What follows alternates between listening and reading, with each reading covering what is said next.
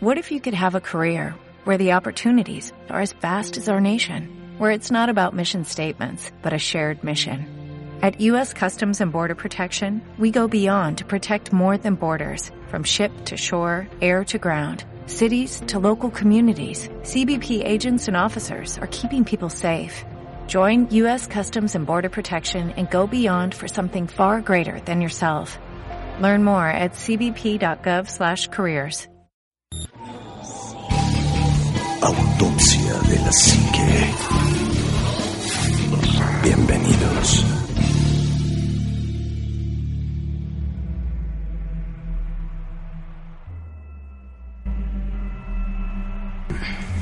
Muy, muy, muy buenas noches. Bienvenidos a otro programa de Autopsia de la Psique. Y feliz y contento de estar en otro programa de Autopsia de la Psique. Y afortunadamente el equipo está completo. Omar, muy buenas noches. Anima Juan Machitec, muy muy muy buenas noches, un verdadero placer estar de vuelta y estar grabando nuevamente con ustedes, compartiendo mesa, compartiendo micrófonos. Eh, la verdad es que ya los extrañaba, es un verdadero gusto estar aquí y pues bueno, también un placer y un verdadero deleite poder compartir un gran tema con la audiencia de Autopsia de Psique. Así es, Chitec, muy buenas noches. Muy buenas noches, amigos Anima, Omar, Juanma, bienvenidos sean a su podcast y esperemos disfruten mucho este tema. Así es. Juanma, muy buenas noches. ¿Qué tal amigos? ¿Cómo están? Muy buenas noches, bienvenidos a Autopsia de la Psique. Eh, un gusto tener de nuevo a Shitek que ya este, pudo regresar y a Omar que ya estrenando bebita. Felicidades, Gracias, mi gracias, hermano. muchas gracias. Este, Muchas felicidades. Está Gracias, preciosa gracias. tu bebé. Y bueno, pues ya se, también se te extrañaba de amar. Ya, ya, ya aquí andamos. Y a toda la gente que este, nos ha estado siguiendo y dándole me gusta a la página y todo, compartiendo los ah, audios y demás, muchísimas gracias, bienvenidos, es hora de apagar esa luz, ponerse la cobija, subirle el volumen, usar audífonos y disfrutar de este episodio de Autopsia de la Psique. Y hoy tenemos un tema bastante interesante que lo habíamos estado pospuesto porque pues teníamos aquí a Chitec que no, que es como el experto en este tema, que vamos a hablar del, del infierno. ¿Cuántos tipos de ¿Cuántos infierno hay? infiernos hay, Shitek? O sea, Pues mira, basados en la novela de Dante Alighieri, o sea, es de donde parte nuestro concepto cristiano de infierno, de los siete. Del- de, de los nueve círculos, nueve ajá, círculos del infierno. Entonces, a partir de, de- de esos círculos, nosotros entendemos que cada nivel, por así decirlo, existe una tortura, un castigo, Para existe un determinado- para un determinado este, tipo de, de personas, de individuos, de pecadores, por así decirlo. O sea, como es, si eres más pecador, más profundo. Sí, de hecho sí. Por ejemplo, hay personas que no cometieron ningún pecado, simplemente están en desconocimiento de una fe cristiana y está un círculo designado para ellos, otros para los traidores. ¿Y eso otros- sufren, por ejemplo? Sí, claro. Ok. En mayor o menor medida, ¿no? Por ejemplo, los primeros círculos del infierno, digo y que ya es- estaremos detallando. Bueno, todos más. sufren, de entrada todos De entrada todos sufren, ¿no?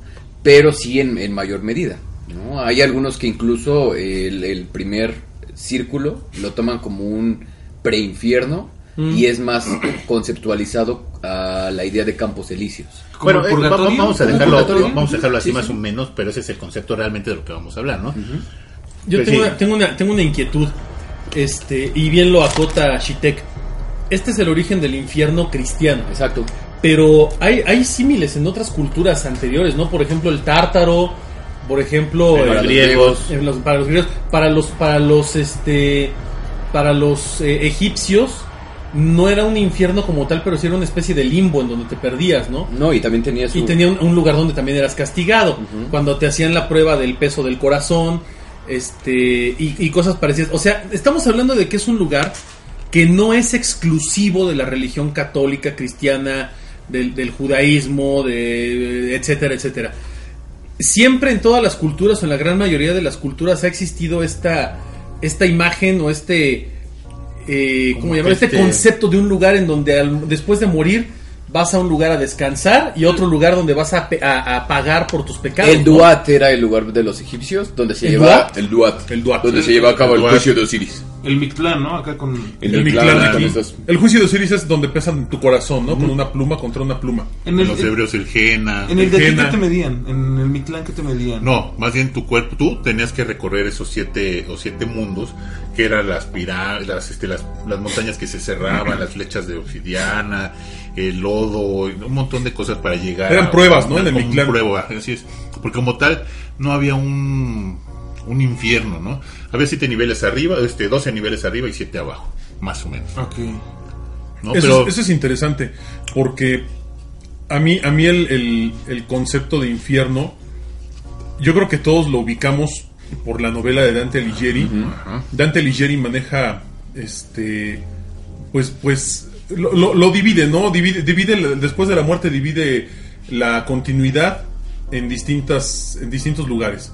Uno es eh, el infierno, antes de- bueno, está el purgatorio, el infierno y el paraíso, ¿no? Bueno, en la novela, En la novela son el, el purgatorio, el infierno y la nueva vida. sí, así es, o sea, los, los libros de, de Los de tres Dante, libros de Dante, capítulos. ¿no? Lo- o los tres episodios de Dante Infierno, Purgatorio y Paraíso. y el paraíso.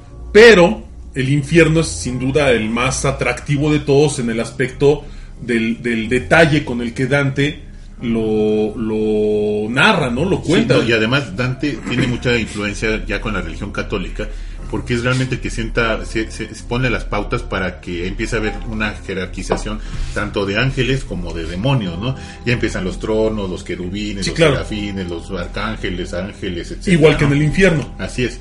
Ahora, una pregunta, Shitek. Bien. ¿Qué tan. ¿Qué tan. eh, ¿Qué tan cierto podría ser lo que Dante. Bueno, hay, hay muchas historias. Se habla de que Dante hizo. eh, escribió la Divina Comedia a pedido. O sea, de que se le, pi- le pidieron que escribiera un libro que hablara acerca del infierno para que la gente creyera en él. Y hay otras. Hay otras. eh, hay otra vertiente muy interesante que habla acerca de los sueños que tenía Dante. En donde precisamente se encontraba con su maestro Virgilio, que era el que lo iba llevando por el infierno, y que realmente estos sueños fueron sueños reales, o sea que Dante en verdad visitó el infierno o soñó con el infierno y fue lo que plasmó en la Divina Comedia. ¿Qué tan lejos o qué tan cerca de la realidad puede estar esto? Pues mira, de entrada la novela está basada en un pensamiento aristotélico eh, tomístico. Tomístico, perdón. ¿Esto qué quiere decir? Que, que todo ello eh, está basado en, en este... De hecho, los nueve círculos que plantea Dante eh, tienen todas estas semblanzas. Ahora, lo que él trataba de reflejar en esta novela era tal cual una crítica social de lo que estaba viviendo también en esa situación. Sí, Incluso claro. cuando él, él baja a una parte del infierno, dice que ve una estatua de Dios con los pies de barro, cuerpo de Sí. cobre y cabeza de oro. Y está representando precisamente el concepto que tiene de... de- el, el concepto de Dios que está representado por la cabeza, eh, la fe, o en este que es caso el pueblo, El cuerpo. el, el cuerpo de- y lo que sostiene todo esto, que son las barro, instituciones eclesiásticas, como hecho de lodo, ¿no? El barro. Además que tiene muchísimas semblanzas con la Biblia, por ejemplo, cuando van cae arrastrando, no me acuerdo a qué personaje, unos grifones, también tiene mucha relación con la Biblia. Entonces, cierto o falso era tal cual una crítica que se estaba realizando en ese momento, en el contexto social en el Porque que estaba Dante. Además, Dante involucra a personajes importantes de la historia en este infierno. claro. Ah, sí, él, claro. él habla de que hay personajes de la antigua Grecia, de Roma, de, de- de Italia precisamente, de otros lugares. Dante involucra a muchos personajes históricos e incluso personajes de su comunidad eh, en, en esta, en esta cruzada que él lleva a cabo eh, al, al visitar el infierno. Ahora, y, y esto ya es pregunta fuera de la historia. Ajá. ¿Ustedes creen que, que Dante sí tuvo visiones del infierno? O sea, para mí la Divina Comedia la he leído dos o tres veces. Para mí es demasiado detallada. O sea, no quiero, no quiero con esto decir que Dante no tuviese la capacidad de escribir el libro por sí mismo.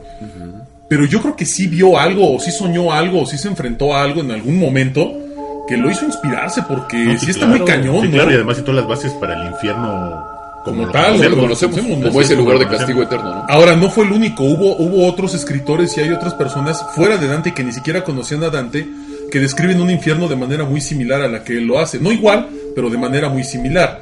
Digo, Entonces, hay- hay básicamente es un ¿no? lugar donde se tiene que pagar por ciertas cuestiones que se hicieron en vida, que no se hicieron bien, que no se culminaron, eh, expiar esas culpas, por así decirlo. Claro. Pero no deja de ser interesante, ¿no? La forma en la que Dante lo vio. Fíjate que yo sí creo, digo, la verdad es que tiene como muchas semblanzas con, con muchas cuestiones y lo hemos dicho, cada cultura, por más apartada que esté, por mucho tiempo que tenga de diferencia, tiene muchísima similitud en- dentro de ellas. Yo también lo Vamos, vamos a empezar con el primero, Ok. ¿te parece? Vamos a Sí. empezar con el tártaro, que pues, obviamente es el, el, el- que será Eh, como el infierno de los griegos. Y ya ves que el tártaro pues, está descrito así como un calabozo oscuro, lleno de sufrimiento. Y también fue dividido por niveles, como Sí. es el caso de- de- del infierno de Dante, ¿no? Y el último, de- el último nivel estaba destinado para los pecadores, ¿no? O sea, quién sabe qué le llamaban ellos pecadores, ¿no? Porque los pecados de ahora no son los mismos que eran Claro. Si hace deseamos mucho a la tiempo. mujer de tu prójimo, sigue siendo pecado. Eso siempre ha hoy. sido, así es. Sí, eso siempre igual que asesinar, igual que robar, eso siempre se ha considerado Nada más que aquí, por ejemplo, la, la, la, la vicisitud está en que no importaba si eras bueno o malo. Terminabas en Tarde el o temprano terminabas en el tártaro. Sí. O sea, para los griegos siempre tenías que pasar Sí. ahí. Sí, o sea, ahí no había. El tártaro porque- estaba regido Porque por- todos, todos por teníamos este- pecados de menor a menor grado, pero todos teníamos pecados que teníamos que no Expiar. sé, expiar. en- ¿Cómo se llamaba el, el tártaro, gobernante del tártaro? ¿Hades? Era Hades. Era Hades, ¿no? El, el gobernante del tártaro, Sí. hermano de Zeus. Sí, hay que recordar que cómo se funda esto, ¿no? Sí. Hay que recordar que Poseidón, Hades, este, Zeus, los olímpicos. Sí, todos los olímpicos. La tercera generación Sí, de los La tercera generación de los derrotan a, a los A los titanes titanes, y a, hijos y de a- y al- a su padre Cronos, Cronos. ¿no? así es entonces derrotan y empiezan a, poner como el nuevo orden el nuevo orden mundial y en este caso este, Dirigidos por Zeus, o y, a final de cuentas este Zeus empieza a repartir el mundo uno al mar otro Sí. a- al amor otro a- y a Hades Los el, aires. el, este El inframundo. El inframundo. ¿no? Yo, yo solo conozco el infierno de Hades de los caballeros del Zodíaco. Y el Hércules, amiguito. El Hércules. Pues es lo mismo, es- es- están muy Sí, cercanos, están muy están cercanos. muy bien, muy bien, eh, representados. Porque luego la gente piensa que es como muy fantasioso eso. No. y te Fíjate que, no es en los caballeros del zodiaco hay una parte donde dice abandona toda esperanza. No recuerdo cuál Sí, es el sí, prefacio. es- eso está Eso en- está también en, en la Divina Comedia, en la ¿no? Divina Comedia cuando atraviesan las puertas del infierno. Cuando llega donde está infierno. Cancerbero, Ajá. que es el perro guardián de las puertas del cabezas. Tres cabezas. tres cabezas, y es donde encuentra en la parte de arriba escrito en latín, ¿no? Abandonen toda esperanza aquellos sí, que llegan a este lugar. Y, además el, el- el tártaro era pues, castigo de algunas personas que pudieran poner en riesgo la vida de los dioses griegos, ¿no? Claro. Como el caso de Prometeo. Prometeo Sí. se roba el fuego, se la da a los, a los seres humanos. A los seres y humanos. Prometeo tiene que caer al tártaro Claro. inmediatamente. Igual, ¿no? que, igual que Kratos de God of War. Igual que, bueno, que Kratos. sí, puede, más- ser, puede ser gracioso, pero la representación de, de este juego de, de- del tártaro es fenomenal también, ¿eh? Es muy buena. Así es, bueno, ya ahí, ahí caen precisamente las personas que están en riesgo de, de afectar algún, de alguna manera la, la vida de los dioses. Bien. O este, pues vaya, todos los pecadores en ese mundo griego caían en el tártaro. Más o menos. Todos iban a pagar. ¿Por qué? Porque el, el- el ser humano no era perfecto. Claro. Entonces tenía, aunque sea un pecado pequeño, tenía que... A diferencia de los egipcios, Así que los egipcios tenían la, la- la oportunidad de, de demostrar su buen, su, su buen comportamiento, su pureza de alma, para poder librar este, este lugar de, de olvido, ¿no? Que era un Así lugar es. de olvido. Y, y seguir hacia el paraíso, ¿no? Hacia la tierra prometida de los No, faraones. Por pero- ejemplo, por ejemplo- Tántalo fue desterrado al, al tártaro. Sísifo también. Así es. Sísifo. des- después de descuartizar a su hijo. Penélope Eh. y, y, este, a su hijo Penélope y servirlo como alimento a los dioses. Fue castigado a sufrir hambre y sed mientras veía el pozo de agua al que nunca podía llegar a, Sí. a beber agua. No, y ese es el lugar de, de castigo que sí se tiene para poder expiar o para poder cumplir cierta sentencia como en el infierno católico. Y creo que el más representativo y el que todo el mundo ubica es el de Sísifo, el castigo de Sísifo. Sí. ¿No? Así es. Oye, pregunta. Sí. En, en estos infiernos, bueno, al menos en el tártaro, ¿hay expiación de la culpa? O sea, llega un momento en que eres perdonado y puedes seguir adelante. Siempre he tenido esa duda. En el infierno caes en el infierno y estás pagando por toda la eternidad. Sí, algo Igual que, en nunca, el tártaro. sí, o sea, algo que nunca vas a poder este, exculparte. O sea, Ninguno de los infiernos tiene fin. No hay O sea, perdón, ¿verdad? No, no, sí. O sí, sí hay sí, algunos sí. con perdón. De hecho, ¿Hay por ejemplo, que sí, sí, sí. Por ejemplo, en el infierno cristiano, en el primer círculo, que es el que lo- les comento. Pero ese no es el infierno, No, ese es el ese sería el purgatorio. No, no, no, no, no. Es no. diferente. Eh, es que El primer círculo dentro- del el infierno. primer círculo del infierno, o sea, dentro de los nueve círculos que describe Dante, Ah, sí, el el primero, sí. El primero es el que está destinado para las personas que no conocieron fe cristiana, Si no pero fueron bautizados, Exacto, no, sí, no pero, hicieron o sea, lo comunión, mismo, o sea, etcétera, es que etcétera. no tuvieron Dante, pecados. Pero hacer el símil, o sea, para cambiar todo eso a la religión católica, el primer círculo vendría siendo el purgatorio, como bien decía Juanma. Pero hace como 15 años Juan Pablo II dijo, no purgatorio". existe el purgatorio Ajá. más. Dijo, ya no hay. o sea, eh, para entonces es una Entonces, religión totalitaria, ya infierno tienes- y cielo. Ya tienes directo al pase al No, no, cielo no, o o sea, al infierno. tienes el, el...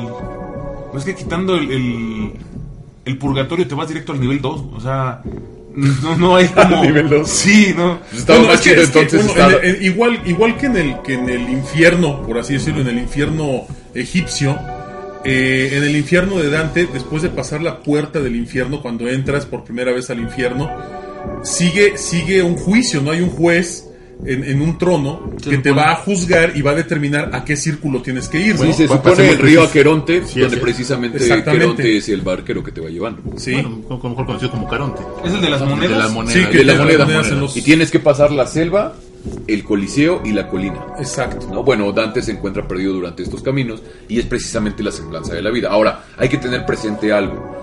La novela de Dante Alighieri está basada precisamente en este pensamiento aristotélico tomístico, Sí. donde nos dice la razón, que es esta parte eh, donde entra Virgilio, no es esta parte de razonamiento lógico, la esperanza, que está representada por Dante, y Beatriz, que está representada como el amor. Como el amor. Por eso cuando Dante eh, deja el purgatorio eh, y llega al paraíso, es donde Virgilio le dice que él no lo puede acompañar, porque realmente esta parte lógica analítica no puede, puede comprender todo esto que sucede con el amor. ¿no? Claro. Que es Beatriz. Exactamente. Pues vamos, si quieres, al, al Duat, ok. al, al infierno de, de los De egipcios, los egipcios. que precisamente pues, era gobernada por el dios Osiris. Osiris. Y que hacía esto que tú decías de Sí. sopesar el corazón. Sí, tú llegabas, tú llegabas, eh, había, había dos formas de llegar Bueno. al, al, al- Sí. A- al inframundo de los egipcios, ¿no? Eh, y, y de hecho hay una división muy fuerte eh, eh, de clases para poder entrar, ¿no? Todos los egipcios que fallecían tenían derecho a leer el libro de los muertos, pero no todos tenían la capacidad económica para adquirir el libro de los muertos. Cuando a ti te sepultaban, eh, eras sepultado con algunas pertenencias que consideraban eran prioritarias para, Para poder avanzar en tu viaje hasta, hasta el juicio de Osiris. Sin embargo, el, el libro de los muertos mucha gente lo confunde con una especie de libro que te habla de la muerte como tal y del Y de, inframundo. No, y de el poder libro- este, revivir. No, el libro de los muertos es nada más un manual de qué hacer paso a paso. ¿Por qué? Porque te encuentras con distintos seres de la mitología egipcia, monstruos, bestias. Sí, este es- estos seres híbridos. ¿no? Híbrido, el- lagarto, el perro, el monstruo. lagarto, cabeza de Te encuentras con distintos monstruos y el libro de los muertos te dice qué hacer en cada escenario, qué hacer en cada lugar para poder avanzar. Y Es- al es final un- es una maravilla el libro de los muertos. Sí, pero tiene un nombre. Cuando, es que cuando es un libro de instrucciones. no Es un manual de procedimientos. Es un manual de procedimientos, Sí, gracias. Es un manual de procedimientos. Sí, sí, sí. Y se supone que tú cuando falleces traes tu libro de los muertos, que es un pergamino, y te dice qué hacer en cada lugar. Ahora. Y además, o sea, se utiliza como canal eh, principal para todo ese tipo de situación, el Exacto, río Nilo. El río Nilo. que es Sí, el- porque era- supuestamente la vía entre los vivos sí, sí. y los muertos. De lo hecho- lo, lo- lo- lo entierran con hasta con una balsa. Ajá. Para que él pueda ir con esclavos, con perros. Y, con y es algo muy No, y lo y que aparte- pasa en las culturas, porque todo mundo tiene esta semblanza que pasas un gran canal de agua, ¿no? Sí. Entonces, bien que mal, y lo hemos dicho en muchos en muchos Sí, hay analogías, hay, hay como ciertas similitudes. que bien que mal hacen match bastante bien. ¿no? En- el caso del Nilo- Todo es agua. agua No, espérate, agua, y en el caso del Nilo en egipcio, en, en- en Egipto, hay un concepto todavía más fuerte de clases. Egipto tenía una división de clases muy fuerte. Sí. Y había a quienes, a quienes enterraban de un lado del Nilo y a quienes enterraban del otro lado. A quienes enterraban del lado, del lado izquierdo a- en- Y había en- que no enterraban. no, no, claro, pero a los que enterraban, que eran nobles, emperadores, reyes, gobernantes, sacerdotes, los enterraban del lado del Nilo donde tenían la corriente a favor cuando fallecían para poder avanzar hacia el más allá. Y en el caso de los pobres o de los humildes o de los, eh, los desolados, los, los, los maleantes, etcétera, los enterraban del otro lado del Nilo porque la corriente era más difícil de sortear.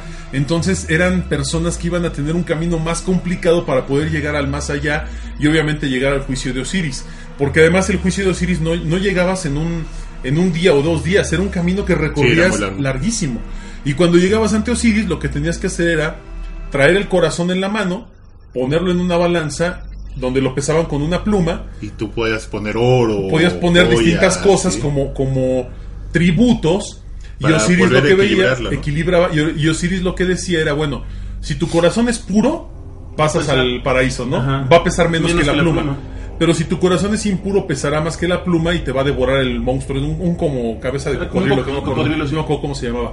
Pero era donde los faraones tenían privilegios. ¿por qué? Sí, porque traían oro joyas traían distintos Daban tributos. su mordida, pues, daban su para mordida pasar, para ¿no? poder pasar. Por eso los enterraban así. por eso los enterraban con de hecho, tesoros, Pero además la balanza, fíjate, la, la comparación del peso, o sea, te pesaban tu corazón, pero la pesaban en contra de qué?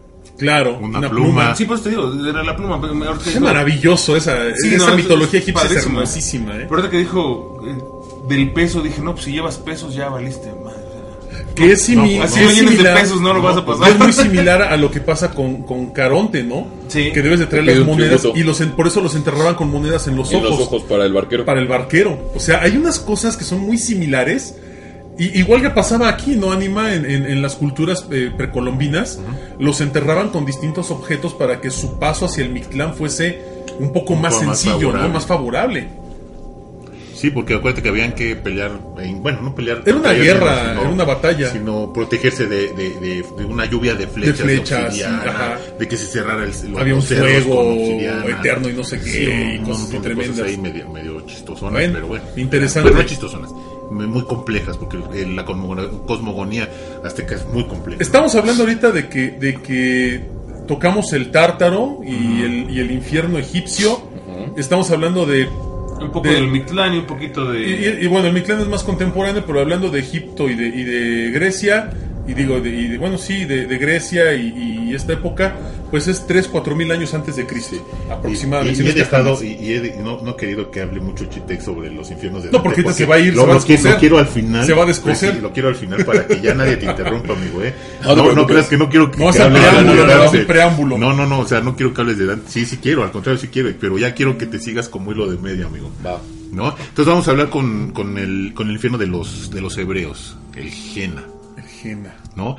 Este nombre de infierno, pues precisamente se, se deriva de. Ellos, en, en Jerusalén había un valle donde se adoraba al- a la deidad Moloch. Moloch. ¿Te suena? Moloch, sí, claro. Donde aventaban a los niños Moloch. a las hogueras totalmente vivas. Y esa era precisamente la. Pues este, este, este infierno, ¿no? Oye, vi- perdón, perdón, Sí, mi, adelante, mi adelante. referencia a película. ¿Vieron la de Siniestro? No. No. ¿No, amigo. de Siniestro? No, Creo no, que amigo. la deidad ¿Hablan de Moloch? es Moloch, ajá. Moloch. Y le pide precisamente como tributo a los niños. Y es buena la película. Es, es un, es un personaje importante, es un personaje interesante, eh, porque es una deidad pues ancestral, es una deidad antigua muy fuerte y que además tiene un peso muy grande sobre la cultura hebrea específicamente, porque es quien prácticamente enjuicia a los, a los hebreos, o sea, es quien los castiga. Hay un pasaje en la Biblia, y bueno, no quiero pecar de, de decir más porque a lo mejor me voy al infierno, pero, pero, pero cuando Moisés va al monte Arad a recibir los Sí. diez mandamientos, los, los, los este, judíos hacen una ofrenda a Moloch, que es el, el este como tipo vellocinio de oro. El toro de oro, ¿no? El buey de oro. Que le hacen una ofrenda y que al final de cuentas cuando baja este Moisés. Moisés, con los diez mandamientos y ve todo ese tipo de cuestiones dice oye estoy pactando con Dios ya nos mandó el maná y Ya cálense, y chavos. ustedes, Con sus- y ustedes con su haciendo este tipo de Sacrificio pagano, este tipo ¿no? de cosas de sacrificios paganos no no no, y.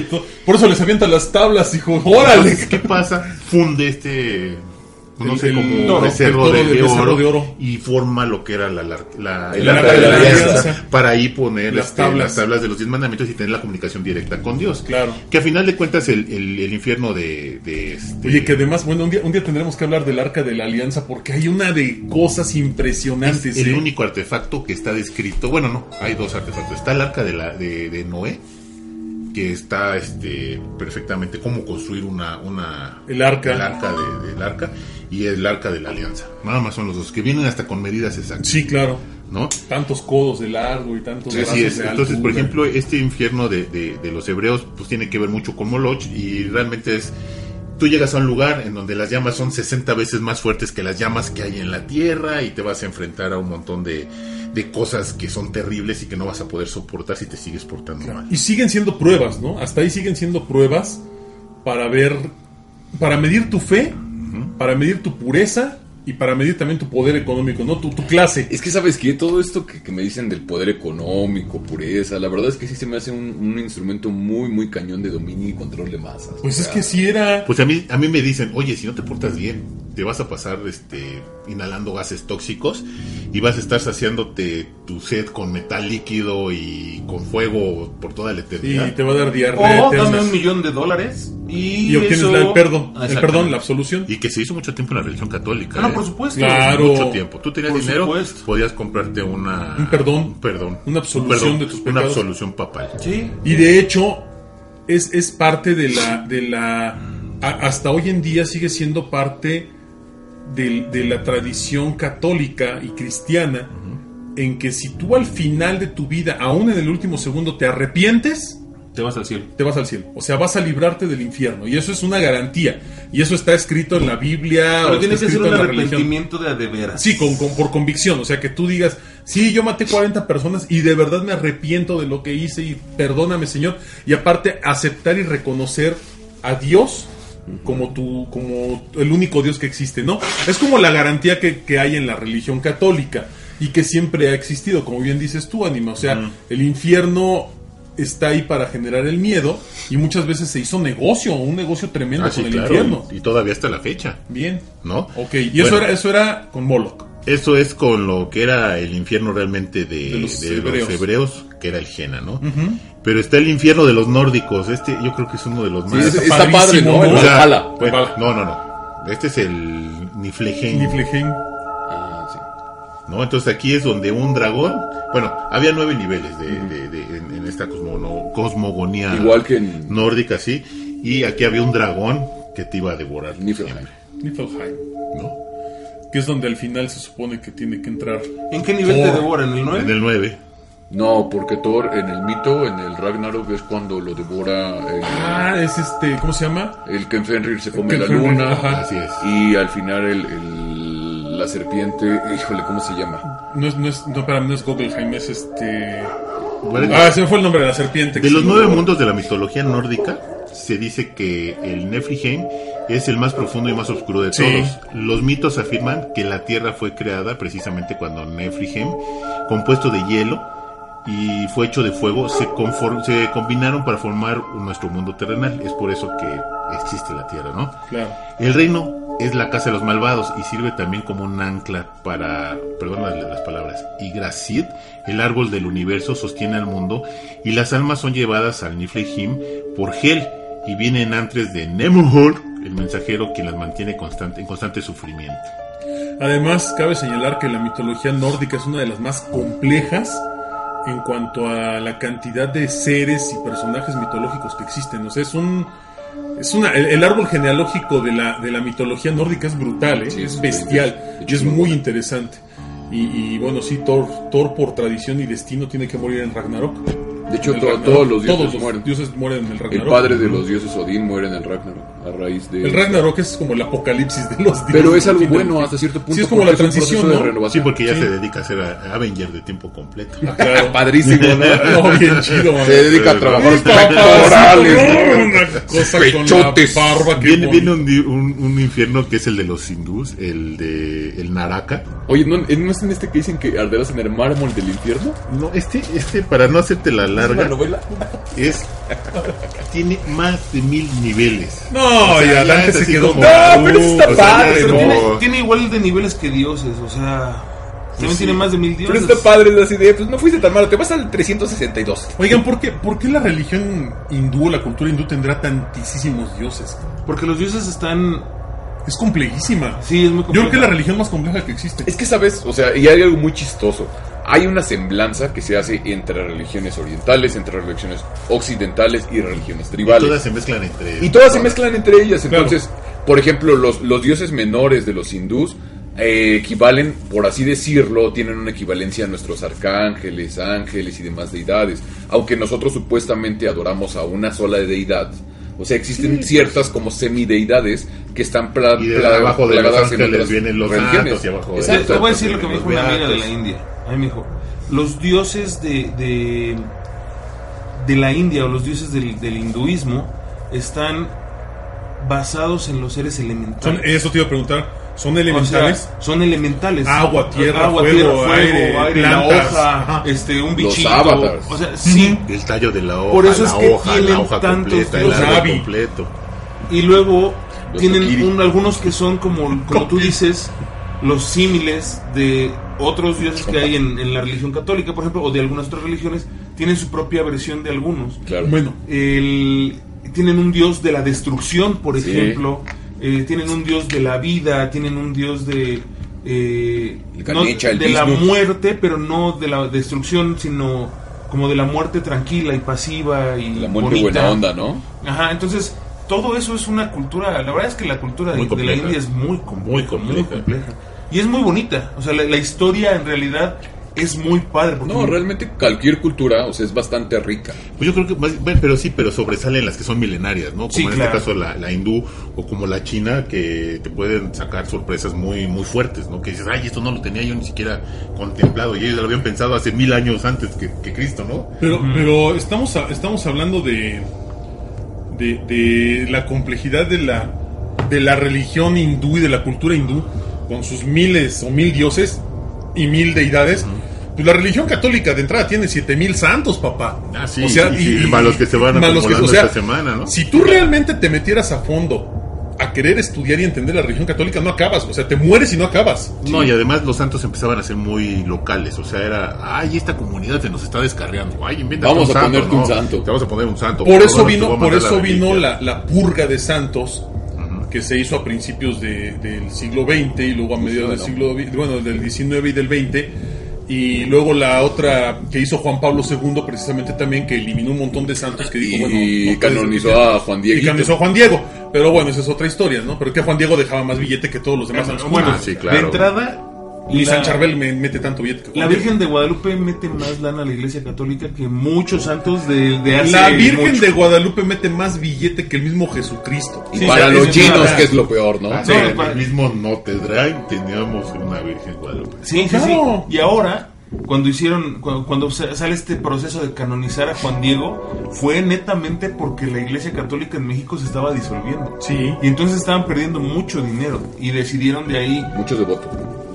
Pues el, el devoto es un peso, o sea, finalmente es un signo de números o de pesos, de dinero. Entonces no podían seguir perdiendo dinero ni devotos. Entonces canonizan a Juan Diego, este, del cual ni siquiera está comprobada su existencia. no no, Y no. este y bueno, hacen Bueno, todo un rollo, ¿no? A diferencia de este, de, esto- de este infierno, aquí hay una persona que gobierna el, na- el Naraka, que es el infierno, que es Yamaloca.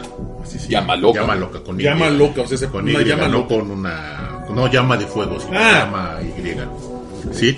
Que es el dios de la justicia. Entonces aquí cuando una persona muere, pues este, un asistente de loca, porque ni siquiera loca te dice, te vas a ir al cielo o al infierno, es enviada al Sagrava, al Sabarga, que es el cielo, o al Naraka, que es el infierno.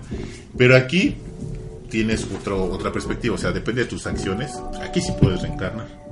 Ah, porque tienen muchos de cultura. Así es, entonces depende de tus acciones y de lo que hiciste, puedes reencarnar en o en algo. Eso está chido. Generalmente en una vaca. Sí. Yo ya reencarné. Por eso son sagradas, amigo.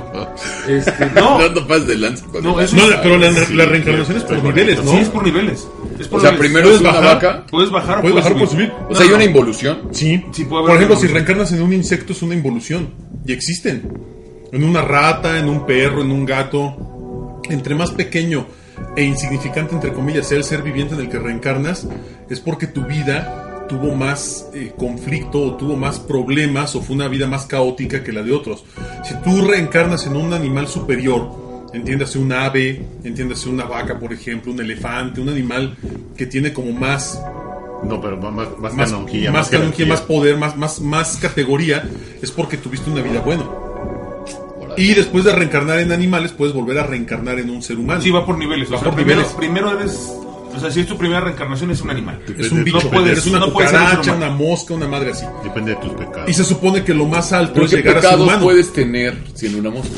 No, no, no, Pues no. que no, también no. hay que ver cuáles son O sea- los cánones de, de, de- de cultura ética que tenga, no sé. Que te paras dos veces en la caca, ¿no? Mal, Sí. mal. Tú, tú vives el, tu vida como ser humano. Ajá.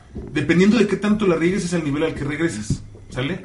Vives esa vida y cuando mueres, vas a un nivel superior porque todavía no, no puedes tener, como tú dices, pecado Pecados. como mosca, ¿no? Pero vas a un nivel superior y vuelves a vivir esa vida. Y luego vas a un nivel superior. ¿Me entiendes? Es como.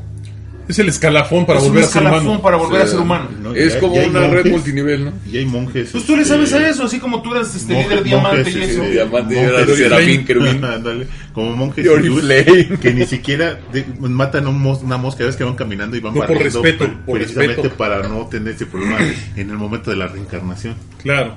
No, está... No manches, estoy bien jodido. No, muchos Si eso, si eso es la hindú, en una pues vamos a la más compleja. Y ahí sí me voy a tener que leer este pedacito. Porque Échale, amigo. Son, es el, el, el del infierno de los chinos, que es el Diyu. El Yu. Porque aquí, Nada que ver con el Digger Yu. bueno, ahí te va. Es que ahí te va lo que, lo, lo que viene. Perdón, chascarrillo Se local. compone de múltiples niveles con un número exacto, difiri- de- difiriendo de 4 a 18. Cada nivel está protegido por un juez y los castillos se llevan a cabo sobre los pecadores en base a sus acciones durante la vida. La cultura china cree en el Yamaloka.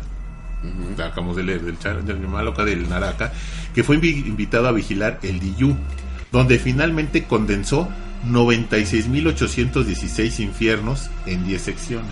O sea, madre. lo que no hizo en la cultura hindú, Lo hizo a la cultura china. No, vamos a administrar. No le funcionó, y ya lo hizo simplificar acá. los infiernos, ¿no? Bueno, eh, condensa estos infiernos en 10 secciones. ¿Qué los pecadores deben de pasar antes de reencarnar? Durante la dinastía Tang, esta descripción fue cambiada a 134 infiernos con 18 niveles de dolor y tortura.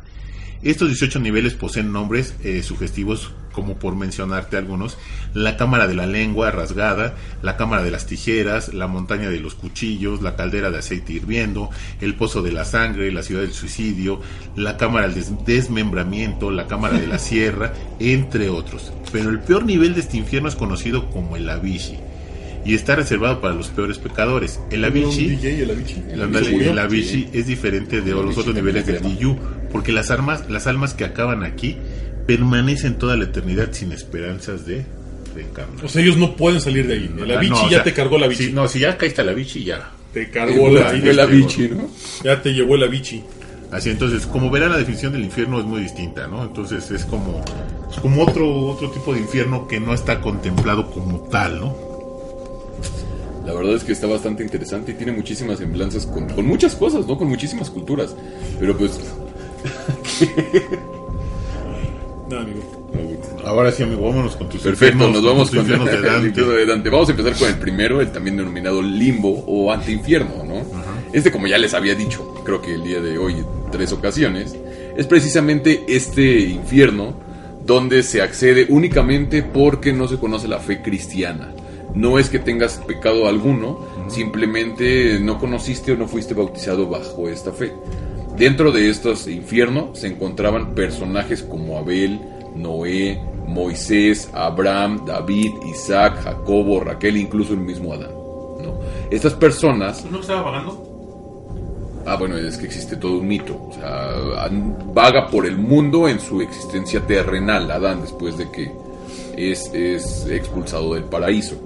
Una vez que muere, va a este limbo, a esta especie de preinfierno. ¿no? Se cree que en este lugar se puede ascender a, a un cielo o a una parte de campos eligios. Incluso en la novela eh, se explica, Dante, eh, Virgilio le explica a Dante que a su paso Cristo pasó por ahí y liberó algunas almas. Entonces, otro de los personajes más icónicos de este infierno es Homero, Horacio, Ovidio, ¿no? Incluso Aristóteles, Sócrates, Platón, Es- es este, tierra neutral, Tales ¿no? de Mileto, este, Empédocles. O sea, son esas personas que realmente no fueron bastante, ¿cómo decirlo? Gra- Pecaron, pecaron, pero en su fueron, tiempo. ajá, fueron inocentes. Pecado de omisión. Pecado de omisión. Fueron, exactamente, fueron este pecado de omisión. no están bautizados o no sabían de la religión católica o no estaban Sí, pues, ordenados en la religión incluso, católica cristiana. Por ejemplo, todos estos eh, filósofos pues, van mucho antes, ¿no? Claro. De todo este Cristo. Bueno, pasamos al segundo círculo, que creo que es donde empieza toda la cuestión. Lo bastante- sabroso. Bastante, mucho, mucho más intensa, ¿no? Para empezar, en este círculo llegas y lo primero que te encuentras es a Minos, uno de los tres reyes o jueces justos, ¿no? Es hijo de Zeus y me parece que es Europa. No recuerdo, es, es hermano de Radamantis. No sé si ustedes lo ubiquen. Sí, en los caballeros del zodiaco nada más. Al final del día ahí está. No, y Sarpedón. O sea, sí, sí es, sí es eh, hijo de Europa y Zeus, ¿no? Realmente lo que encontramos aquí es esta parte donde Minos te juzga y a partir de este círculo empieza a descender. El primer círculo, el segundo círculo que te encuentras es precisamente el círculo de los em, lujuriosos. Y en este círculo... Ya valí, ¿Mande? ya valí. Ya sé a dónde voy a ir a ¿Qué, parar. qué número de círculo es? El segundo. Ah, entonces no está tan peor. No, no, no. y no, es lo que- es que cada uno de nosotros va a parar como en siete círculos, vas a ver. Espérate. Sí, no, y en ese círculo lo chistoso es que son empujados por torrentes de aire. Es De decir, las tormentas tan intempestivas este, señalan como este comportamiento lujurioso que no se podía control- controlar. Entonces, a raíz de todo esto viene como este castigo.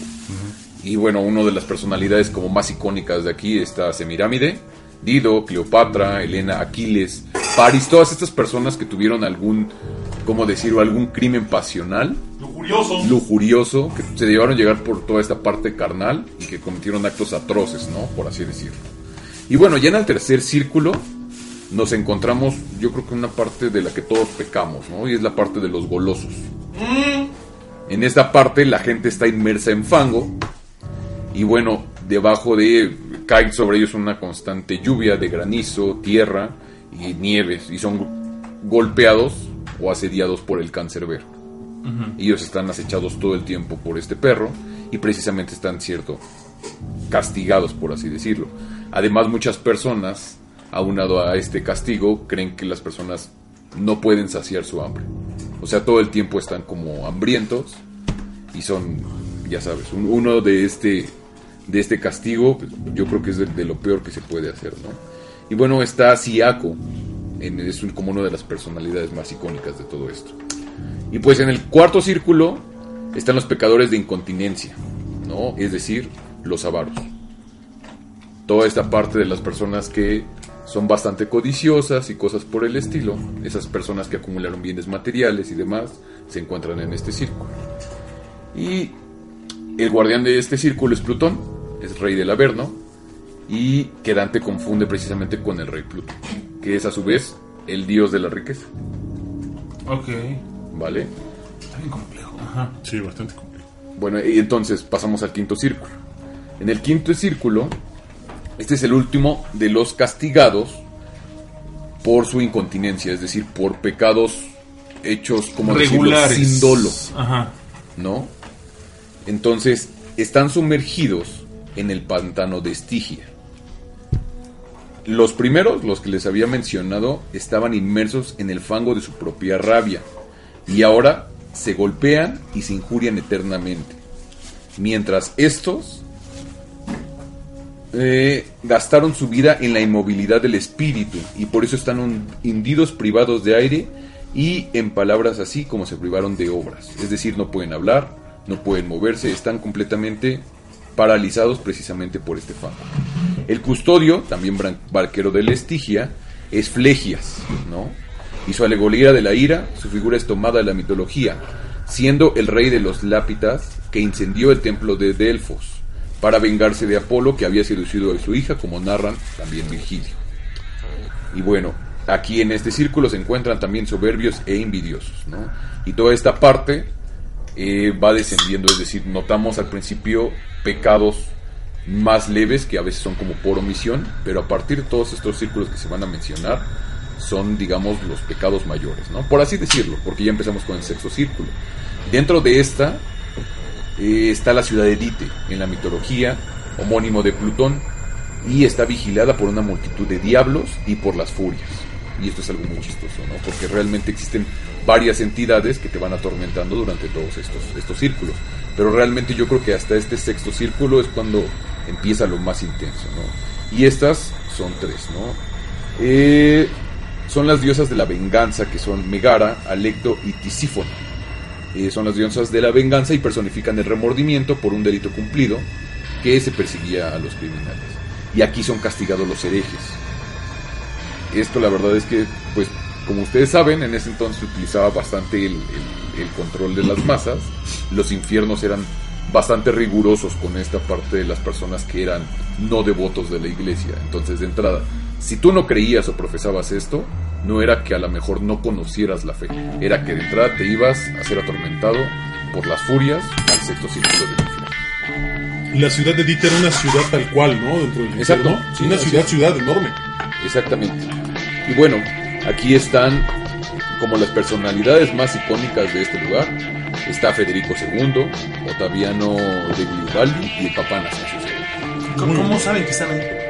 Por la Por novela los de pecados, Dante. la ¿no? novela de Dante. O sea, todo esto, Ok. todo O esto sea, está que basado es, no en... es una novela, realmente todo lo que está en que Dante los ve y Virgilio le explica Virgilio le explica, incluso él le va diciendo durante todo su trayecto es lo, lo que está diciendo, o sea que Cristo a su que- pasado que le van narrando. pudo, No, pudo arrancar ciertas almas.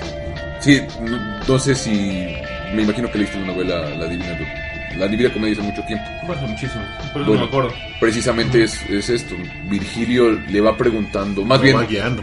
este Dante le va preguntando a Virgilio por qué esas almas están ahí. Y él va describiendo cuáles son sus pecados y por qué están ahí, cuáles son los castigos que tienen cada uno de ellos. Incluso ves que en el primer círculo dice que a su paso Cristo pudo elevar, liberar unas cuantas almas. Y no solamente del, del primer círculo, sino de varios. ¿no? Ok. Y bueno, Perdón, se supone, según la Divina Comedia, que, que Jesucristo es el único o de los únicos seres humanos que puede entrar y salir del infierno Así sin es. problema alguno, ¿no? exactamente.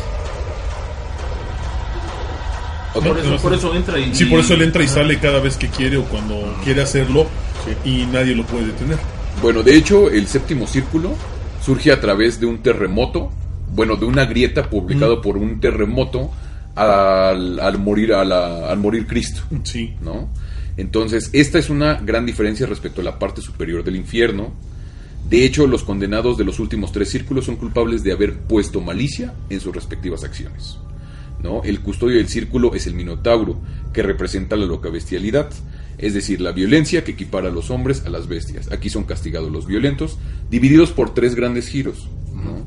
El primer giro son los viol- violentos contra el prójimo, es decir, homicidas, criminales, tiranos, violadores, bandidos que se encuentran inmersos en todo este tipo de situaciones. Un río de sangre hirviente simboliza a los que derramaron en vida y son atormentados por los centauros, que también representan la violencia y de esta parte bestial.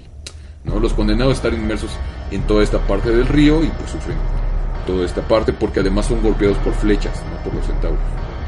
Aquí son castigados Alejandro de Ferres, Dionisio I, eh, Atila, mm, el homicidio Guido de Montfort y los bandidos Rinere de Corneto y Rinere de Pazzi.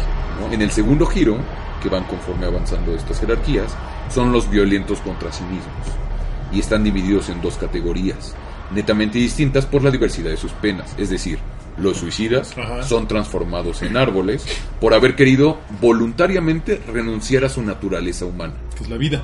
Exacto, y esto va muy de la mano con lo que tú mencionabas, Juanma, del proceso de evolución o involución, ¿no? De esta parte de reencarnación.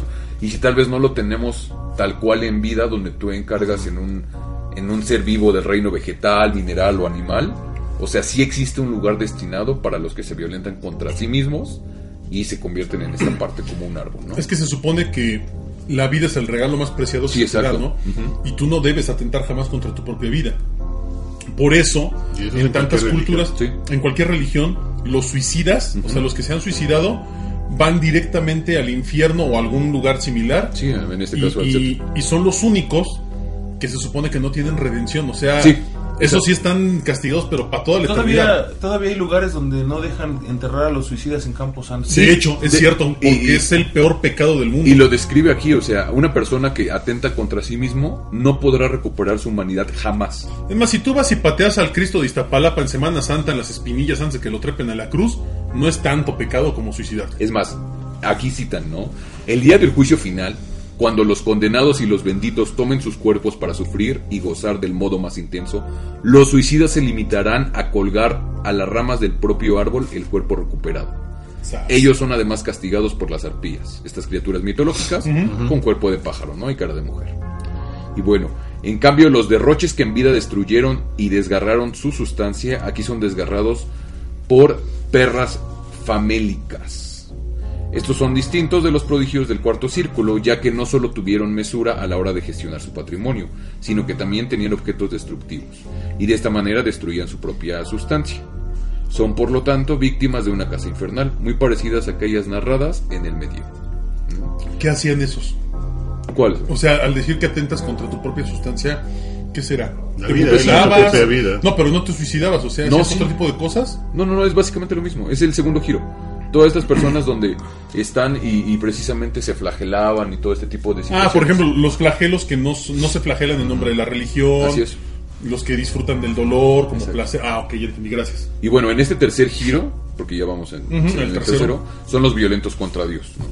La naturaleza Blasfemos. y el arte, de hecho, son divididos en tres grupos. Los blasfemos yacen inmóviles sobre la arena ardiente y bajo una incesante lluvia de fuego. Los sodomitas, en cambio, corren incesantemente bajo el fuego. Y finalmente los usureros, violentos contra las artes. Ahí van los banqueros. Ahí van los banqueros. No, y no era tanto esto, sino que en ese entonces eh, el, el hecho de ser usurero cambiaba totalmente el sentido en esa época, ¿no?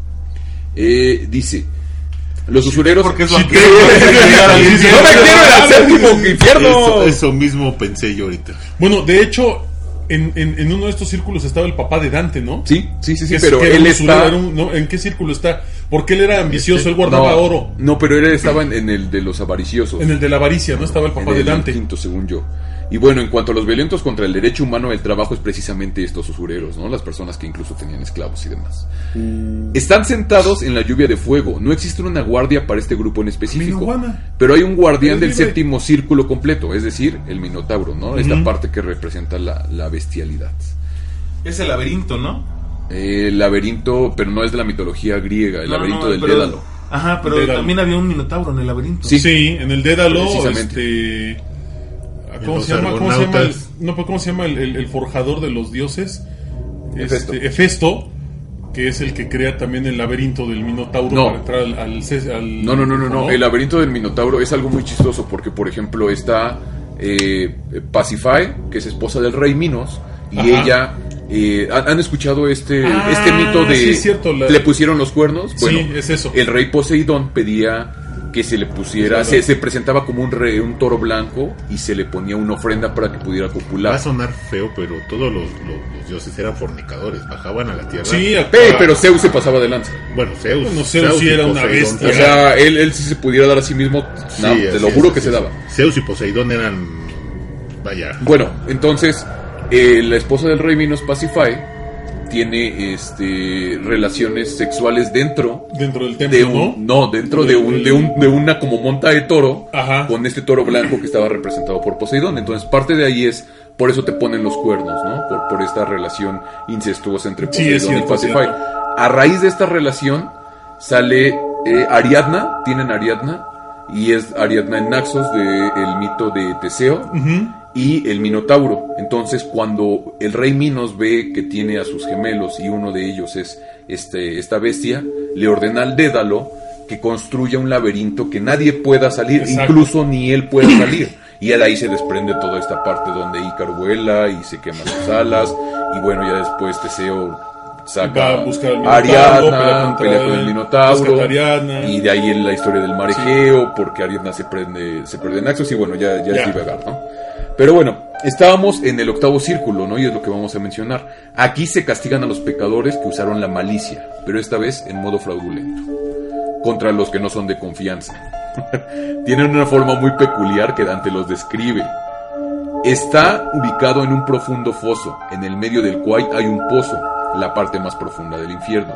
Entre el banco y los pozos excavan 10 zanjas inmensas conectadas por acantilados rocosos que actúan como puentes.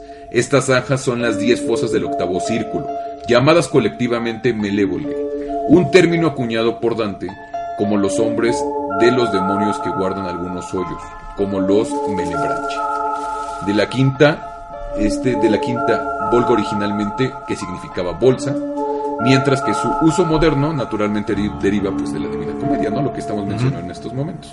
Dan- Dante acuñó muchos términos en la Divina Sí. Comedia que se siguieron utilizando en la religión y en el, y en el dominio popular, ¿no? O sea, fue un, un escritor muy, muy, muy No, relevante en además, ese sentido. él tuvo que inventar palabras que no existían De para hecho, poder. Sí, él acuñó un lenguaje completo. No, además Dante cambió el, el idioma en ese entonces establecido, Sí. que era el latín, El latín, al italiano. sí. O sea, tiene muchísimo mérito su, su comedia, ¿no? Mira, y ¿Era lo- florentino Dante? Era de Florencia. Era de Florencia. Sí. Entonces, la primera fosa descrita en todo este octavo círculo se, castiga, se castigaba a los proxenetas y a los embaucadores, es decir, aquellos que sedujeron en nombre de los demás y por cuenta propia. Se dividen en dos formaciones que recorre la fosa. Bling bling. Ajá, golpeados por látigos por parte de cornudos demonios, ¿no? Ah, no te tan mal. Y el contrapaso es más bien genérico, ya que los azotados en la Edad Media eran un castigo común en muchos tipos de delitos menores. O sea, no iba tan mal. menor, era un delito menor. Claro, mira, segunda fosa. En la segunda fosa, tratada con el mismo canto, son procedentes, son castigados los aduladores, que se encuentran en excrementum magno, digno de sus contrapaso por la obscenidad moral de sus pecados. Ahí estás, en caca. Ujú. En el Mira, en la tercera fosa. Aquí son castigados los simoníacos que hicieron el mercimonio de los bienes espirituales y sobre todo de oficios eclesiásticos. Me quedó muy claro lo que es un simoniaco. Espera, Sí. se- Clarísimo. Y todavía hasta la fecha hay muchos. Sí, no. Yo he pensado mucho Sí. en los simoniacos todo el tiempo. Escucha, escucha la explicación, escucha la explicación. Son aquellos que practican la simotonía. No, no, no. Se encuentran del revés en los agujeros de los que solo aparecen los pies, rodeado por las llamas. Ellos son tan grandes en bolsas que en vida llenaron dinero, convirtiendo sus funciones en favor de los bienes puramente terrenales y no divinos. La llama que lame sus pies se refiere a la llama del Espíritu Santo que cayó sobre la cabeza de los apóstoles y María. Aquí que se castiga al Papa Nicolás III. Entonces, ¿qué se castiga en la tercera fosa? Las personas que acuñaron una gran cantidad de bienes a base de la fe ajena. Y que no le dieron nada a la iglesia. Exactamente. Pero ¿por qué tú dices eso si eso es no es- Exactamente. Es la fe. ¿Dónde crees que van a acabar hermano, esos aquí pague brasileños? por sufrir, o sea, si El usted 20%, pague, el 20% de eso que te piden de tus ingresos totales tiene un destino ya bien definido en esta tercera. Aquí no es diezmo, aquí es diezmo. Triesmo, claro. cuatriesmo, No, escucha. o sea, deme todo el día. La cuarta fosa se castiga a los adivinos y a los magos, quienes caminan con las caras distorsionadas hacia atrás en, contras- en contraste con el pretexto de ver el futuro. Es el mago Frank, el maguito Roddy. David Copperfield. Bonnie Vidente. Bonnie Vidente, Vidente, Walter Mercado, Mercado, Bonnie Trujano. Ay, Ay, saluda, no, no. saluda a Bonnie. Escucha. saluda a Bonnie. Esto, esto es muy chistoso, y porque dice que caminan con la cara distorsionada hacia atrás, en contraste con el pretexto de ver el futuro, mediante la arrogancia y el engaño de las personas que se proclamaban tener facultades reservadas exclusivamente para Dios. Sin embargo, no deben ser confundidos con los astrólogos. O sea, son cosas muy dif- Ah, No, es que son las co- cosas muy Entonces, diferentes. Mercado se salva. No, No le va a ir peor. es que escucha, eh, los astrólogos con los adivinos. En la Edad Media se consideraba la astrología una ciencia que trataba a los astros y sus influencias. Y el propio Dante en varias ocasiones se refiere, por ejemplo, cuando afirma ser nacido bajo Géminis. Mientras que la cuestión de cómo estas influencias son conscientes con todo el libre albedrío se considera a sí mismo y en todo caso que insistieron e hicieron algún daño con sus acciones de predigitación. Te salvaste, Ari. ¿no? Exactamente. Entonces, toda esta parte de la O sea, si, astrología uti- si utilizan la astrología como para una hacer ciencia. un daño o, para, o para lastimar a alguien más, entonces sí te carga la fregada. No, o sea, y, y se va más por los atributos que solamente son naturales de Dios. Más que nada como esto, no como una ciencia. Se Ah, valía, ya entendí, ya por así decirlo, especular con estos dotes, ¿no? Ya como monividente. Exacto, no te Eso sí. podrías atribuir ese tipo de, de situaciones. ¿no? En la quinta fosa está compuesta por un lago de brea hirviente. Laura Rivas. Ah, sí, Laura Rivas. la- la- las personas que fuimos, fuimos a la casa de la mujer, la persona que no me acordaba el nombre era Laura Rivas. Hasta ahorita me acordé de, ¿De qué? Famosísima. de- de la persona que ve muertos y ese tipo de Ah, de la señora de Extra Normal que estábamos acordé, contando. Sí, así es. Siempre- siempre gritaba porque siempre veía ella algo. es la persona. Hasta ahorita me acordé, gente. Nunca me vieja- acordé hasta vieja ahorita, amigo. ridícula. O sea, una semana después, una amigo. semana después. Esa y el otro gordo greñudo que salía también ahí. El Beto del Arco. Beto- no, el otro monje. El, ma- el- Ah, el chamán. Ah, no, el, chamán vampiro canadiense, ¿no? Ah, bueno, el vampiro es otra cosa. Ya platicaremos eso. Bueno, dice, espérame, la quinta fosa está compuesta por un lago de brea hirviente, en el cual son inmersos los malversadores, aquellos que tomaron provechosos ilícitos de cargos públicos. a cuidar la volgia, hay un grupo de diablos llamados con el nombre de Melebrache, que castigan con sus ganchos a los condenados que intentan salir de la Te va a llevarme el brache. Sí, no.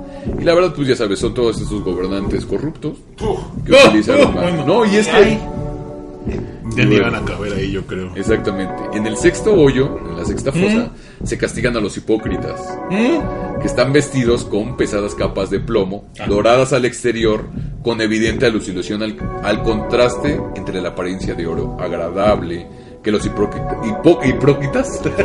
que los Hipócrita. hipócrita. Que los hipócritas muestran al mundo exterior y su interioridad falsa, agobiada por los malos pensamientos. Esta pena pudo haber sido sugerida a Dante de la etimología que Ugoxione de Pisa le da a la palabra hipócrita, ¿no? como en algún personaje, como la persona que esconde algo debajo del oro bajo su apariencia dorada. Y pues bueno, uno de los personajes más célebres por aquí, por aquí a mencionar, es Caifás, Anas y los fariseos. Caifás, Anás y los fariseos. Vamos a, a comprar una, una alcancía y por cada vez que Shitek diga por así decirlo, le va a poner un 10. Por así Diez, decirlo. por así Empe- decirlo. Empezamos desde hoy. ¿Va? Su Dice- diezmo de Shitek. Ah, No, porque se van al infierno, amiguitos. No, me vale sí, gorro. No, pero mira, vamos a hacer una iglesia y ya estamos O sea, eso es pensando en una eso. novela, realmente no es el infierno como lo conocemos. Bueno, Seguimos con la séptima, noveno? la séptima fosa. ¿La En la séptima? fosa séptima, ¿cuántas dijiste que eran? 10. Diez fosas Diablos. en ese círculo. Sí, o sea, e- es toda una. No, ¿cómo es que decirlo? sí es está- una cosmovisión. Sí, o sí, sea, sí. realmente del infierno. Porque una, un, un círculo, que es el octavo, tiene 10 fosas. ¿No le habrá pagado la iglesia católica para hacer esa...? Es no, lo no dudes, no lo dudes. eh, La verdad es que es algo muy detallado. Sí, demasiado. Y como... Es como para meterle el miedo al feligres y te vas a tener que con Yo, yo cuando leí la, la Divina Comedia por primera vez, haciendo una pausa cultural, ¿Sí? neta yo tuve pesadillas. ¿En serio? De verdad, o sea, había momentos en los que yo, yo soñaba con el infierno. No porque...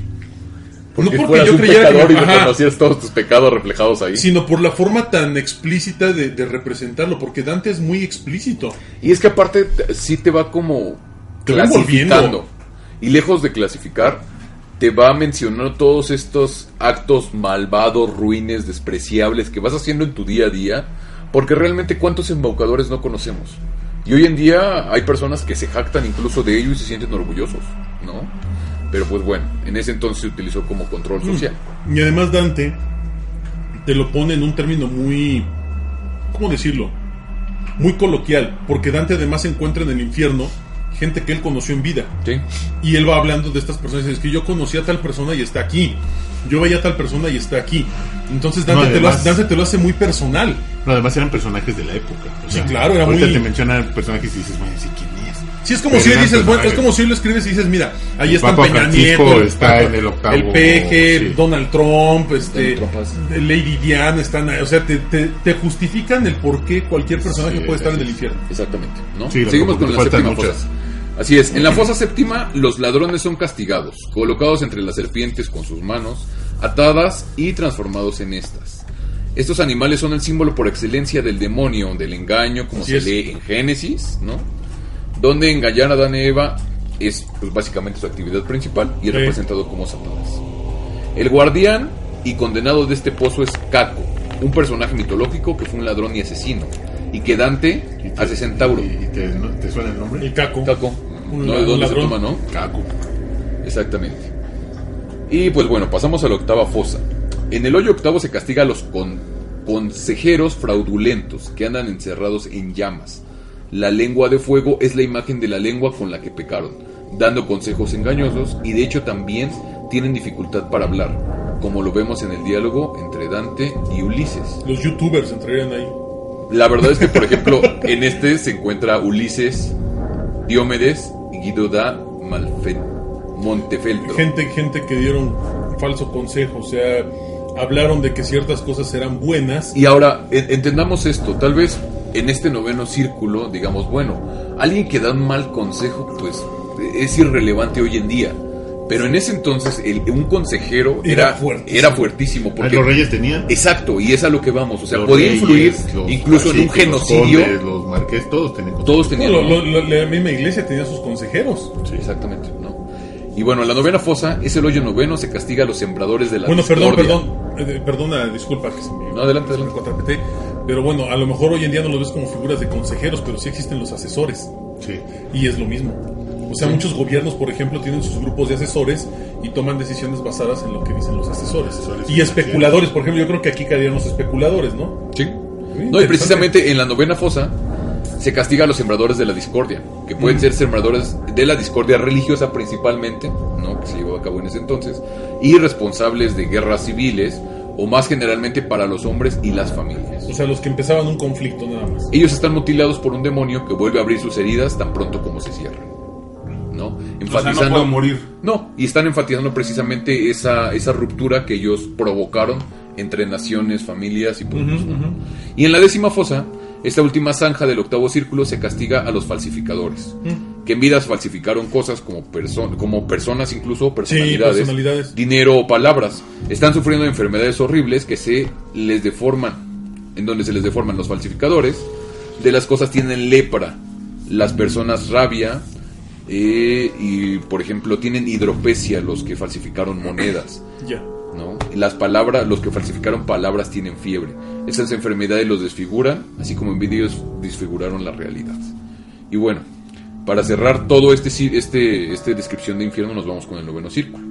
En el noveno y último círculo del infierno se castiga todavía a los culpables de malicia y fraude, pero esta vez contra quienes se fiaron.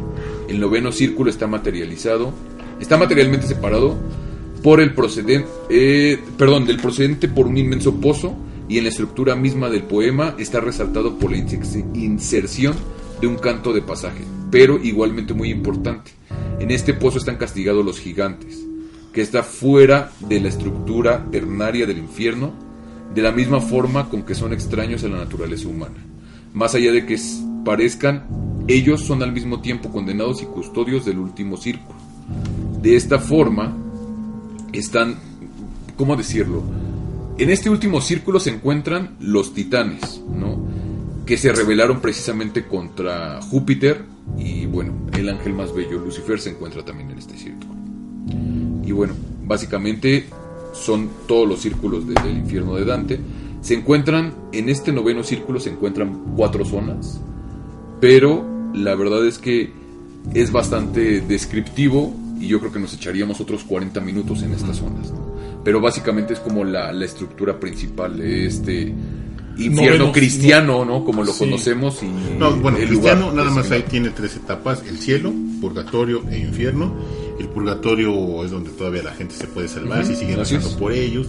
De hecho, la- la- la- eh, el ánima, el personaje del ánima como tal, las ánimas del purgatorio, pues todavía pueden salvarse si se les reza para que puedan acceder al... Era más fácil acceder del purgatorio al cielo que del purgatorio al infierno, ¿no? ¿Ah, sí? Sí, de hecho no hay ni un pase de, purgatorio oye, al pero esto que mencionabas, Juanma, donde ya habían quitado el purgatorio, eh, Juan Pablo II lo quitó, antes había una oración para las ánimas del purgatorio. Claro, era Hoy para, en día, para ayudarlas a que su paso fuera más fácil, Así es. pero no para eliminar el paso del purgatorio. ok, entonces en el momento en el que Juan Pablo dice, se acabó purgatorio, ¡pum! ¿A dónde se fueron estas ánimas? Al piso 2. El episodio Ah, al cielo. al cielo, sí, porque generalmente es gente que No caía todos. Se supone que tú crees el purgatorio Por- y por ahí algo- se define si vas para arriba o para abajo. Ok. Pero Entonces, es circunstancial, ¿no? Lo que hace aquí Juan Pablo es quitar el purgatorio y decir, ok, si fuiste malo, o sea, no necesitas un juicio, fuiste malo, vas para abajo. No lo fuiste, vas para arriba. Es básicamente. Pero eso. realmente el purgatorio era para personas que no estaban bautizadas, que realmente habían mu- muerto. Sí, como Pero, lo vimos pero en la, la- oración de las ánimas del de cosas. purgatorio todavía se utiliza en la Sí, misa. es- es lo que les iba a claro, decir. sí, claro. Sí, claro, todavía. claro. Dale, Incluso Señor, hay personas- Y brille, y brille- y brille para ellos la luz perpetua. Exacto, es la luz perpetua. No, además sí se sigue dando, pero a final de cuentas gente que va a ascender al Hay cielo. personas que incluso se encomendan a las ánimas del purgatorio. Sí, claro. Y que, que a la larga está mal, ¿no? Porque realmente las ánimas no te van a no te van a liberar, no te van Es a hacer como el una deidad. No, como pero es una, es una es inter- una- no, pero se toma como una intersección. O sea, eh, a nivel a nivel eclesiástico, el encomendarte a las ánimas del purgatorio es que estas ánimas en algún momento van a interceder por ti para evitar que tú termines en el purgatorio, nada más. O sea, Pu- puede ser pero- mucho nada más- rescuincle. pero lo veo Sí, exactamente, son como, son como decir, ante el, ante el demonio o ante el juicio final, estas ánimas del purgatorio van a decir, ¿sabes qué? No, Shitek no tiene por qué estar aquí. Tú rezaste por mí. Tú rezaste yo por mí y ti. yo abogo por ti. Es- es- esa es la, la, la parametría que maneja la iglesia, ¿no? En ese, Oye. en ese tenor. Nunca escuché dónde caen los violadores, los pederastas y todo eso. Ah, es que eso todavía no era famoso en Bueno, aquella época. en, en este cielo, en este cielo, infierno y purgatorio religión católica o cristiana, vamos a ponerlo así, cristiana, sí está el lugar, ¿no? El infierno es para todos, Sí. para los que no lleguen a... Haz de cuenta que el, a el- salvar el su infierno de Dante Alighieri te va describiendo las secciones a donde vas. Sí, A- claro. A grosso modo te vas infierno y se acabó. Y además, habla, y además habla de los pecados más comunes de su época. Exacto. Sí, porque antes la, lo que era la pederastia no existía como tal y estaba permitida inclusive, ¿no? Sí, estaba, estaba bastante... eh, bueno, no, no, no permitida al 100%, pero era algo No aceptada, más común. Pero, era más común, así es. Entonces, por ejemplo, ahora que me preguntaban lo del Mictlán, pues nada más para acabar y redondearlo de, de lo de... pues no, no era un infierno para tal como prehispánico. Era un- nada más un trance de un alma de, de los muertos. Era un pase, Eh, ¿no? Sí, era un pase, realmente, que tenía que pasar por, por estos niveles. Pero realmente como infierno no había un concepto como tal, ¿no? Claro. De hecho, en toda América no había un concepto de infierno. No, era, un inframundo. Así nada es, un más, el inframundo. mundo debajo de la tierra. Pues tienes que pasar ciertas pruebas para que tu alma pudiera descansar. Expiarse. Nada más, ¿no? Sí, realmente como un infierno no existía un, un término como tal. ¿no? Bueno, la y la pregunta obligada es: ¿existe o no existe el infierno de Dante? Yo como tal no, más bien como que como que sentó las pautas para que nosotros tuviéramos ese concepto de infierno, ¿no? Sí, yo creo que no. Yo creo lo mismo. Yo creo que sí existe un lugar de sufrimiento eterno, pero. No tan, no tan no- romántico. No tan ¿no? romántico como Dante Con escribe. romántico me refiero a la parte literaria. Sí, o sea, de hecho, donde- los pecados de Dante ahorita son muy comunes, o sea, Pues son pecados muy nobles. Sí, ahorita ni siquiera los considera uno malos, ¿no? Claro. O sea, un gobernante no, no es considerado que haga ese tipo Pues de es que malas. está- está tan La normalizado lujuria todo no está esto. considerada mala. Que la, el- el- la gula tampoco. Mm. ¿No? Entonces es como... Vaya, no es tan, tan preocupante. No, ahorita ya nos hubiéramos ido al infierno Pues sí, nosotros, o sea, ¿no? No, y es que también el contexto social cambia de época a época. Así es. E-, Eso es otro. Dante lo escribe en, en una época en la que era necesario meterle a la gente la, la renovación de Meter la en fe como- cintura, ¿no? Meter en cintura al pueblo. Sí, a lo mejor no tanto la fe porque sí creían, pero andaban muy descarriados los muchachones. Bueno, Andaban muy locos. Pues lamentablemente se nos acabó el tiempo. Un buen, buen tema que tiene para buenísimo. mucho, para mucho. Desde todos los ángulos de donde lo quieras ver, tiene para mucho. Inclusive hay religiones que existen y que tienen su propio infierno y que no, no, no las podemos mencionar. Por ejemplo, la de la, la de Palo Mayombe, la- no sé, los, los santeros, este tipo de cuestiones. Sí, que otro tipo de creencias. Que no mencionamos, ¿no? Entonces sí, como que estaría...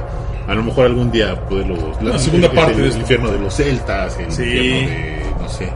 Se me ocurren Bueno, varias. iremos, iremos hablando de eso después. Así es, bueno, pues se nos acabó el tiempo. Shitek, muy buenas noches. Muy buenas noches, Juanma, Anima, Omar. Digo, solamente como para referencia, el noveno círculo está dividido en rondas. Y la primera ronda este, tiene, eh, al- se castiga a los que traicionaron a su familia. Entonces, o seres inocentes, ¿no? En todas estas rondas. Por ahí podría entrar la pedrastía y todas estas personas que abusan de un ser inocente. Digo, entonces eh, se me ocurre, no, no, no, no lo escribe tal Es- cual. es en, en el último círculo es donde está Judas. Sí, los Donde traidores. están los traidores, ¿no? A, a Cristo y demás. Ajá, sí, exactamente, también está ahí Judas. Y bueno, esos últimos fases que, que- que ya no describimos aquí, realmente igual son, son bastante escalonados, tienen mucho detalle, pero pues es como grosso modo, ¿no? Esto fue como una embarrada de, de los infiernos de muchas culturas, entonces la verdad es que hay, hay mucha información en, en muchos lados de todo esto. Y pues bueno, Lean la Divina Comedia. ya la Divina Comedia, la verdad es que es una semblanza de vida, es una de Y la favoritos. Comedia está dividida precisamente en los cielos que hay este, nada más en el mundo cristiano. Infierno, cielo y purgatorio. Purgatorio, nada más. Nada más, ¿no? Así es. Eh, Bueno, este, Juanma, Anima, Omar, muchísimas gracias por haber eh, compartido micrófonos conmigo. La verdad es que tenía rato de no hacer un programa con ustedes, ya casi como un mes, ¿no? Y pues estoy muy contento de estar de vuelta con ustedes. Qué bueno, amigo. Pues así es. Omar, muy buenas noches. Anima Juan Mashitek, un verdadero placer compartir la noche, los micrófonos y la mesa con ustedes. La verdad es que el tema estuvo bastante bueno, deja muchas cosas para poder seguir estudiando y seguir leyendo. Y bueno, pues agradecer que la gente nos siga dando like, nos siga compartiendo, sigan participando en la comunidad de Autopsia de la Psique. Este, recuerden, por favor, eh, darle compartir a todas las publicaciones que tenemos. Hay muchísimas publicaciones ya por semana, por día. Hay mucha información muy valiosa. Y bueno, pues a mí no me queda más que agradecerles y desear que tengan aterradoras noches. Amigo, antes de despedirme de, de- de ti, quiero mandar los, los saludos que hay aquí. Adelante. Eh, Yoshimar, Yoestar, Ernesto Margali, que siempre nos escucha, Ili Cobain, eh, Francisco Temores, eh, Agus Aguilar, Ara Tenorio, Be- Benigno Peña, eh, Héctor Maram, Oscar Giovanni, a Iván Alejandro, Antonio Cruz, a Lobo Villa García, a Iván Alejandro, Carlos Macías y a Patricia Méndez que nos estaban, es- que estaban escuchando el pedacito del en vivo que estaba. Eh, también así a Howard, que es el que, que administra la página, que ha estado subiendo información bastante, bastante buena. Rodrigo Díaz, que de vez en cuando por ahí aparece. Y ahora sí, amigo Juanma, muy buenas noches. Muy buenas noches amigos, muchísimas gracias por haber escuchado este programa de Autopsia de la Psique. Gracias a Shitek que nos aventó una cátedra ahí bastante interesante de, del infierno de Dante y bueno, pues a Omar también por sus conocimientos, a ti Omar. A ustedes amigos, muchísimas gracias por seguirnos, gracias por eh, hacer que esta comunidad crezca y pues nos escuchamos la próxima semana. Muchísimas gracias. Así es, yo soy su amigo el Anima de Coyoacán y esto fue Autopsia de las...